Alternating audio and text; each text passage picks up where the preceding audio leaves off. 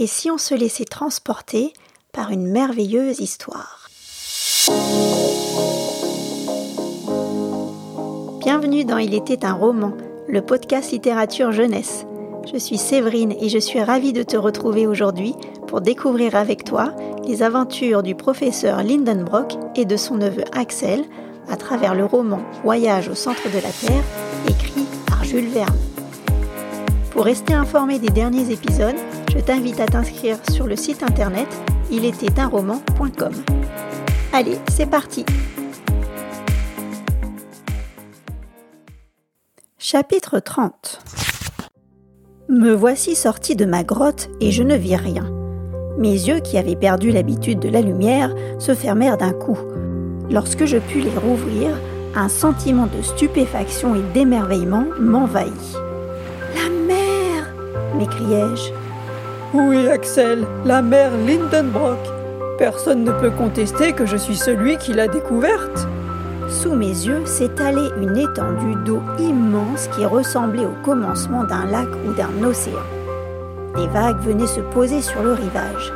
Celui-ci, bordé de sable fin, était parsemé de ces petits coquillages où vécurent les premiers êtres de la création du monde. Nous nous tenions au beau milieu d'un véritable océan. Ces rivages déserts occupaient un paysage incroyablement sauvage.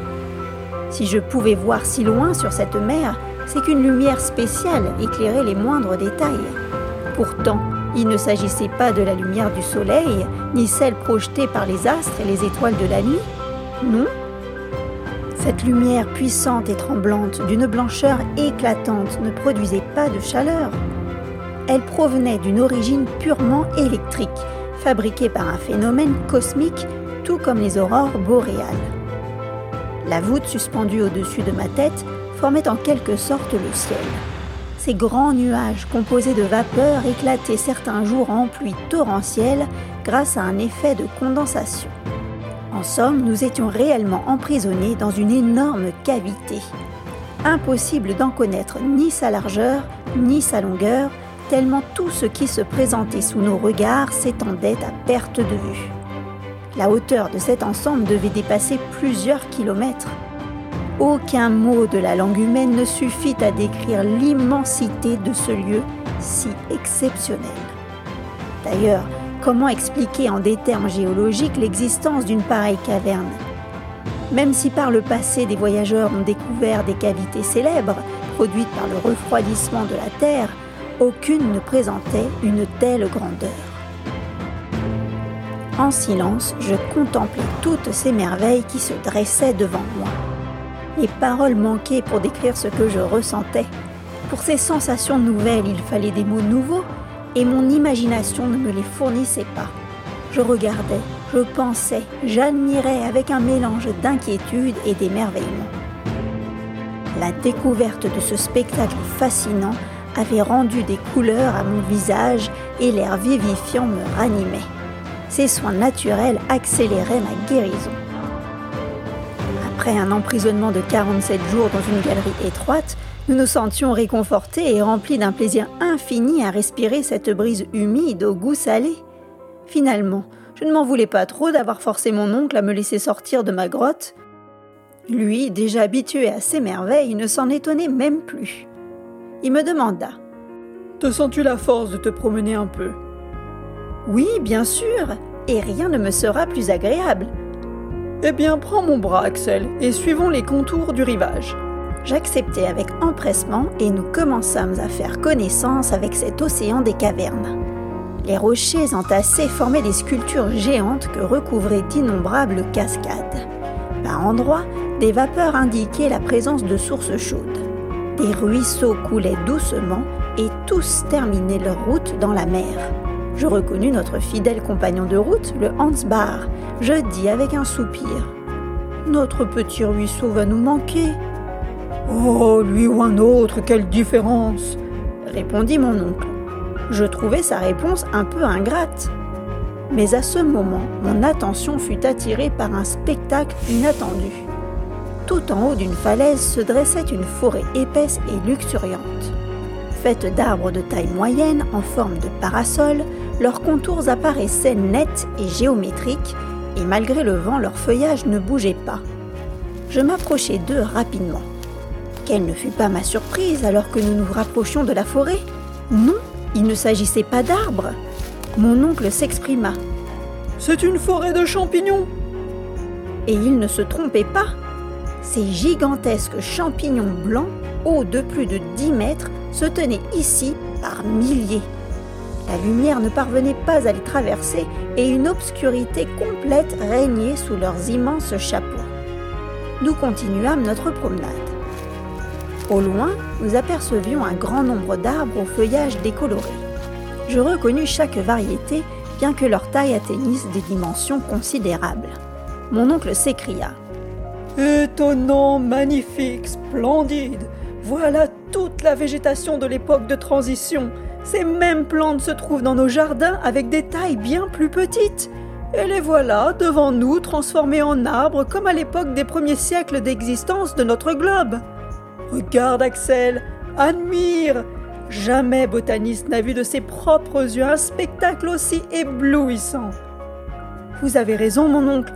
Quelle serre immense Tu as raison, mon garçon, c'est une serre. Mais tu aurais encore plus raison si tu ajoutais qu'il s'agissait peut-être d'une ménagerie. Une ménagerie? Vous pensez reconnaître la présence d'animaux? Oui, Axel. Tu vois cette poussière sous nos pieds? Ce sont des ossements éparpillés sur le sol. Des ossements? Mais oui Des ossements d'animaux préhistoriques? Je m'étais précipité sur ces débris anciens pour les étudier. Sans hésiter, je mettais un nom à ces os gigantesques qui ressemblaient à des troncs d'arbres desséchés. Je dis Voilà la mâchoire inférieure du mastodonte. Voilà les molaires du dinotherium. Voilà un fémur qui ne peut avoir appartenu qu'au plus grand de ces animaux, le mégatherium. Oui, c'est bien une ménagerie, car ces ossements n'ont certainement pas été transportés jusqu'ici par une catastrophe naturelle. Les animaux auxquels ils appartiennent ont vécu sur les rivages de cette mer souterraine, à l'ombre de toutes ces plantes. Tenez, j'aperçois des squelettes entiers. Mais si ces animaux ont vécu ici, qui nous dit que l'un de ces monstres ne se balade pas encore au milieu de ces forêts ou derrière ces rochers? Cette idée, je dois l'avouer, me terrifia. J'étais un peu fatiguée et j'allais m'asseoir. Je passais près d'une heure à contempler ce merveilleux paysage tout autour de moi puis nous reprîmes le chemin pour regagner la grotte. Mon esprit rempli de pensées les plus étranges, je m'endormis d'un sommeil profond. Chapitre 31 Le lendemain, je me réveillai complètement guéri. Je pensais qu'un bain me ferait le plus grand bien et j'allais me baigner pendant quelques minutes dans les eaux de cette Méditerranée. Je trouvais que ce nom allait à merveille à cette mer nouvelle. Je revins déjeuner avec faim. Hans s'appliquait à cuisiner notre petit menu. Il profitait de disposer d'eau et de feu pour varier un peu nos habitudes. Au dessert, il nous servit quelques tasses de café que je dégustais avec un plaisir sans fin. Mon oncle prit la parole. Maintenant, voici l'heure de la marée, et il ne faut pas manquer l'occasion de l'étudier. La marée Mais enfin, de quoi parlez-vous, mon oncle? De la marée, Axel. Oui, oui.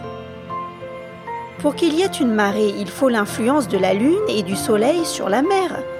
Est-ce possible jusqu'ici? Pourquoi pas? Et cela grâce à la gravité qui s'applique ici-bas aussi.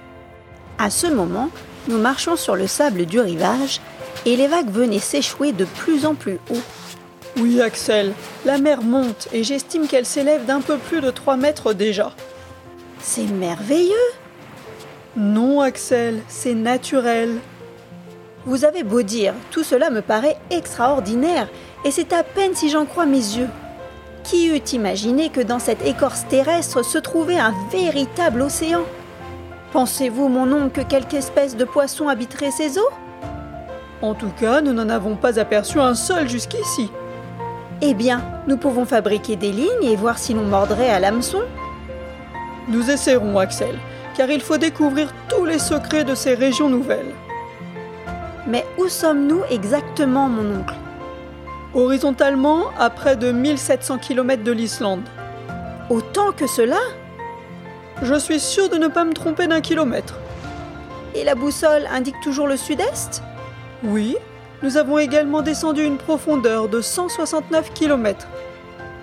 Si je regarde la carte, nous nous trouvons sous la partie montagneuse de l'Écosse.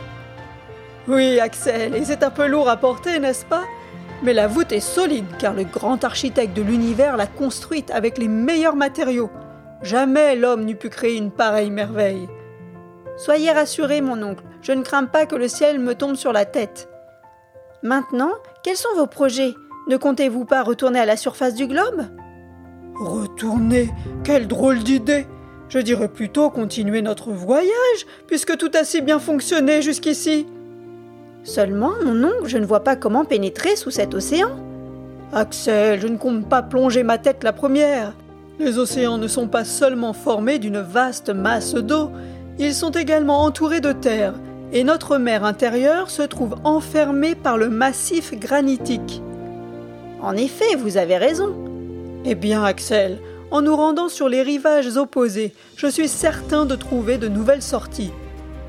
Quelle longueur pensez-vous que cet océan peut faire?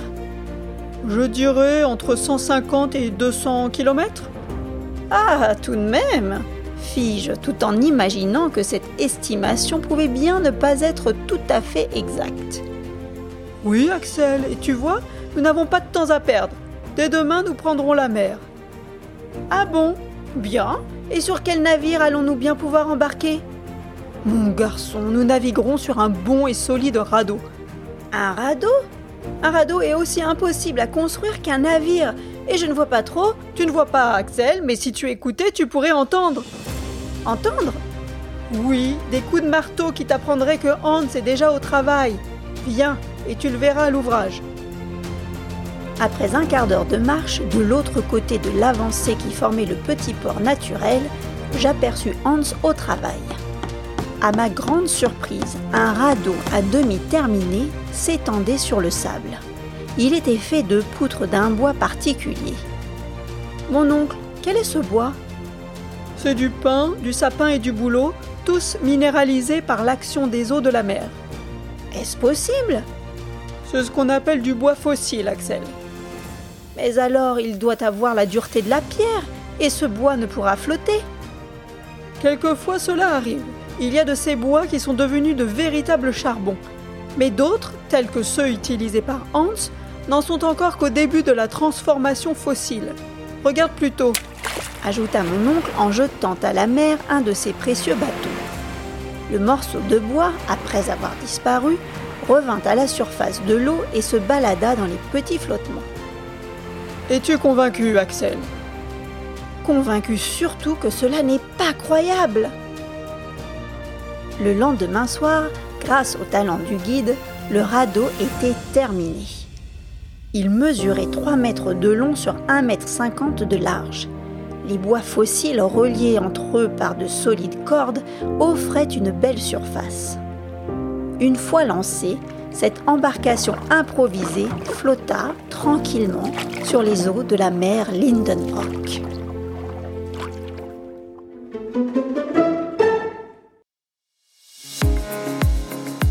Et c'est la fin de l'histoire pour aujourd'hui. Je t'invite à revenir et à écouter très vite la suite des aventures du professeur Lindenbrock et d'Axel. Et si toi aussi tu aimes les podcasts d'Il était un roman, merci de me laisser 5 petites étoiles sur ton application podcast et viens t'inscrire sur le site internet roman.com. Merci pour ton écoute et à très vite